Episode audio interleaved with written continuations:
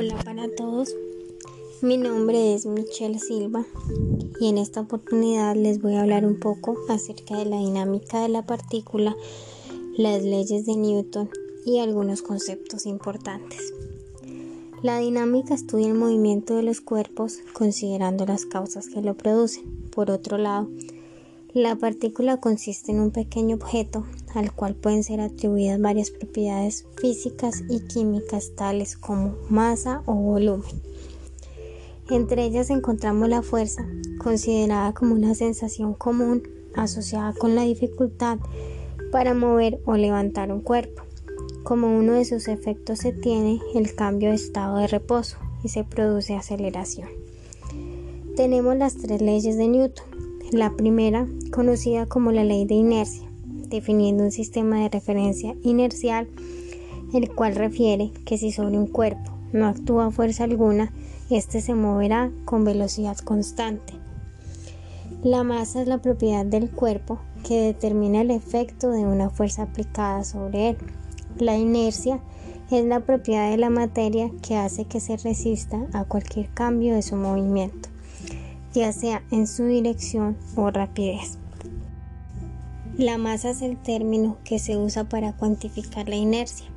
La resistencia de un cuerpo a cambiar su estado de movimiento o reposo se le llama masa inercial y está determinada por la razón entre la fuerza neta sobre el cuerpo y su aceleración. La segunda ley de Newton indica que cuando la fuerza que actúa sobre un cuerpo no es cero, el cuerpo se mueve con una aceleración en la dirección de la fuerza. Si se aumenta el valor de la fuerza, su aceleración aumenta proporcionalmente. El peso es una medida de la fuerza gravitatoria que actúa sobre un objeto. El peso equivale a la fuerza que ejerce un cuerpo sobre un punto de apoyo.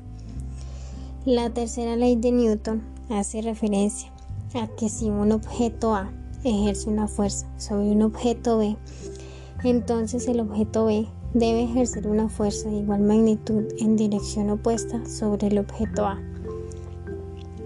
La fuerza de rozamiento existe entre dos superficies ásperas en contacto que se opone al deslizamiento y se genera debido a las imperfecciones.